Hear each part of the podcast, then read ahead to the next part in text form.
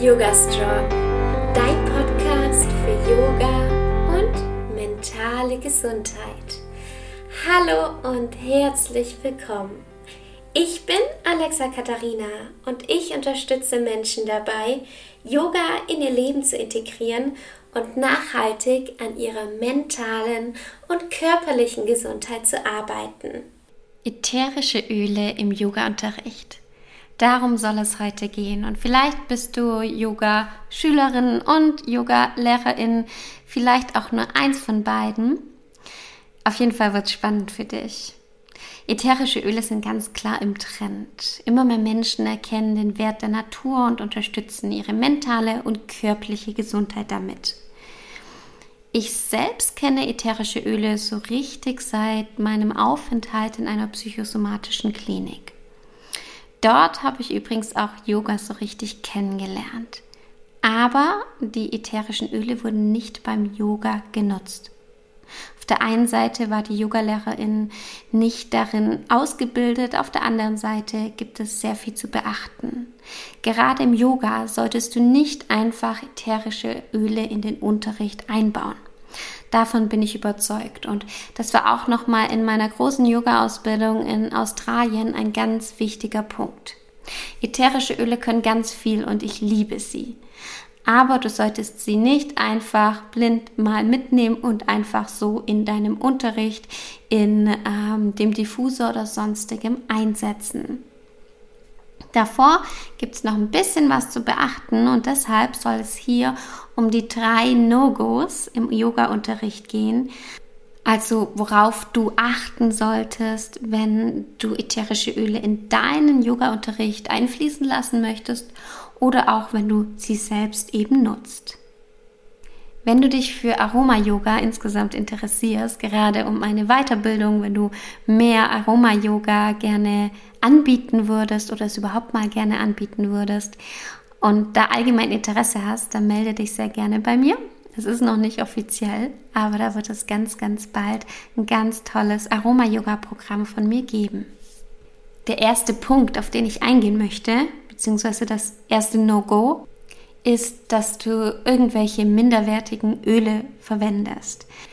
Ich weiß, diejenigen, die meinen Podcast schon öfters gehört haben, wissen es schon, aber vollständigerweise muss ich auf diesen Punkt eingehen. Er ist auch die Grundlage für die ganze Anwendung von ätherischen Ölen. Die Qualität der ätherischen Öle ist nämlich das A und O. Da werden wir leider ganz oft hinters Licht geführt. Denn auf den Fläschchen steht ganz oft ganz tolles und es hört sich oft so schön an. 100% naturreines Öl zum Beispiel oder Bioöl aus Wildwuchs oder sonstiges. Der Markt der ätherischen Öle ist nicht reglementiert. Meist handelt es sich dabei um Stoffe, die zugemischt wurden. Ja, also wenn es muss nur ganz wenig, vielleicht sogar hundertprozentiges naturreines Öl drin sein. Und dann kann man die Flasche trotzdem auffüllen mit Füllstoffen und dann sind diese Füllstoffe meistens nicht gesundheitsförderlich. Meistens sogar das Gegenteil. Und ja, auch wenn wir etwas nur einatmen, dann kann es unserer Gesundheit schaden. Erst diese Woche habe ich ähm, den Kommentar gehört, ja, ich, ich rieche ja die Öle nur, ich brauche da keine gute Qualität. Doch, brauchst du. Alles, was du einatmest. Ja, gehst ja auch nicht irgendwie, keine Ahnung, an ein Auto und atmest die ganze Zeit die Abgase ein. Da weißt du doch auch, hey, das ist nicht gut für mich. Also hier bitte auch drauf achten. Drei Punkte habe ich hier für dich, auf die du bei der Qualität nicht verzichten solltest. Erstmal, das Öl sollte komplett frei von Füllstoff und Pestiziden sein. Komplett. Nicht nur der Mini-Anteil von dem Öl, sondern alles, was da drin ist, falls noch was zugemischt ist, sollte frei davon sein. Zweitens, die Pflanze sollte da gepflanzt werden oder worden sein, wo sie am besten reifen kann, wo sie auch die verschiedenen chemischen Komponenten entwickeln kann. Also so ein ätherisches Öl kommt ja von einer Pflanze. Die verstecken sich in ganz unterschiedlichen Teilen von der Pflanze, je nachdem, was es für eine Pflanze ist. Zum Beispiel in den Wurzeln, in den Blättern oder in den Blüten.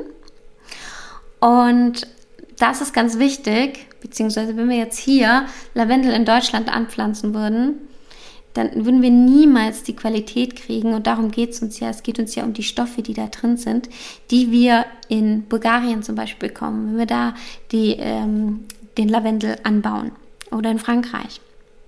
Also super spannend, da sich wirklich mal ähm, Gedanken darüber zu machen, woher kommt diese Pflanze eigentlich und kann sie da überhaupt reifen, wo sie herkommt. Da ist es natürlich auch ganz wichtig, dass ähm, der Hersteller der Öle da transparent ist und ihr das auch nachvollziehen könnt. Ich kann es ganz oft nicht nachvollziehen, weil ganz viele ja einfach nicht darüber sprechen. Warum wohl? Und da kommen wir schon zum nächsten Schritt. Das ist die ähm, perfekte Überleitung, das Qualitätsprotokoll. Also ihr solltet ein Qualitätsprotokoll haben, wo ihr öffentlich einsehen könnt, welche Qualität dieses Öl hat und welche Inhaltsstoffe dann wirklich drin sind. Also zum Beispiel, hm, wie viel Vanillin ist genau in der Vanille drin. Okay, die Liste ist noch viel, viel länger und du merkst, ich kann da richtig lang darüber sprechen. Ein guter Anhaltspunkt ist, wenn das Fläschchen als Nahrungsergänzungsmittel ausgeschrieben ist. Also wenn in der Zitrone wirklich nur Zitrone drin ist, dann solltest du es auch trinken können, oder? Aus diesen Gründen und aus ganz vielen weiteren Gründen nutze ich nur die Öle von doTERRA. Ich glaube, das weißt du auch schon. Wenn du mehr darüber erfahren möchtest, möchte darüber jetzt nicht noch tiefer eingehen, soll hier noch um mehr gehen, dann ähm, mach doch einfach meinen kostenlosen Grundlagenkurs. Den verlinke ich dir unter dieser Podcast-Folge. Ist kostenlos. Schau rein, informiert dich. Es lohnt sich auf jeden Fall. Kommen wir zum zweiten Punkt, Anwendung. Du solltest die ähm, Öle nicht einfach in einen Diffuser packen. Wenn Menschen zum Yoga kommen, dann kommen sie aus unterschiedlichen Gründen. Und ich habe es ganz oft schon erfahren, dass Menschen mentale Schwierigkeiten haben. Und wenn wir an einem Öl riechen, dann geht das direkt ins limbische System. Und da wird eine Emotion bzw. eine Reaktion im Körper ausgelöst. Wenn ich jetzt zum Beispiel, und du weißt nicht, warum die Person kommt, aber stell mir vor, die Person hat ein Trauma oder Depression und hat früher immer bei irgendeiner bestimmten Situation Lavendel gerochen, dann kannst du mit diesem Duft da etwas hervorrufen, was du nicht möchtest.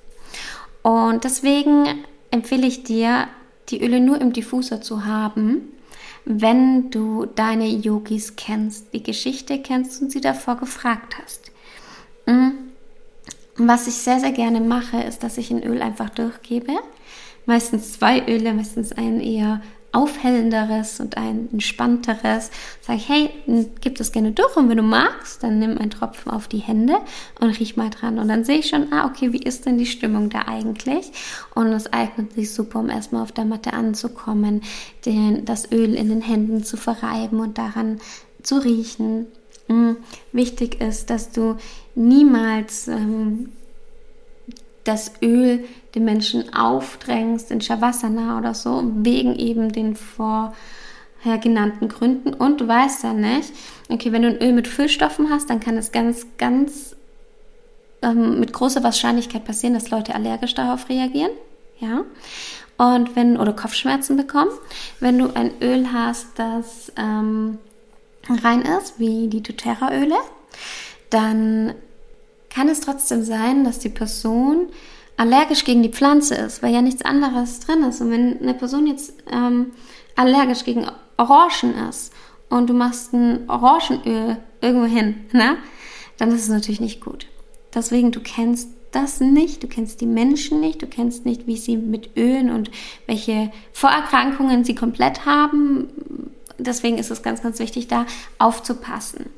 Es gibt ganz, ganz tolle Möglichkeiten, die Öle aber im Aroma-Yoga einzusetzen, Yogastunden zu ergänzen, den Menschen helfen, mehr auf der Matte anzukommen, ähm, sich zu entspannen oder aber auch zu aktivieren. Alles das erfährst du gerne in der Aroma-Yoga-Weiterbildung. Da gibt es bald mehr Infos und wenn du sie vorab haben möchtest, dann schreib mir gerne auf Instagram. Da heiße ich Alexa-Katharina. Und Punkt 3 es ist ganz wichtig, dass du nicht die falschen Öle nimmst, also nicht die falschen Pflanzen von der Art her. Ja, zum Beispiel, ähm, beziehungsweise, dass du dich da auskennst und überlegst, wie kannst du denn die Menschen am meisten unterstützen. Wenn du weißt, okay, ich habe eine Klasse für mentale Gesundheit und möchtest ein Öl, das ein bisschen runterbringt und möchtest dann vielleicht eine Meditation machen und wählst Bergamotte. Und Bergamotte ist ein Öl, das stimmungsaufhellend ist, das ähm, ja, ist auch entspannend, beruhigend. Es ist ein ganz, ganz tolles Öl für auch mehr Selbstakzeptanz und Selbstbewusstsein. Aber ist zum Beispiel ein Öl, wenn Menschen sehr oft Gedankenkreisen haben, dass es nicht das Öl ist, wo ich zu raten würde. Da würde ich zu einem anderen Öl raten. Und damit, wenn man gerade dieses Öl dann von der Meditation nimmt und die Menschen sich eh schwer tun, ähm, bei sich anzukommen, dann machst du es ihnen sozusagen mit diesem Öl noch schwerer.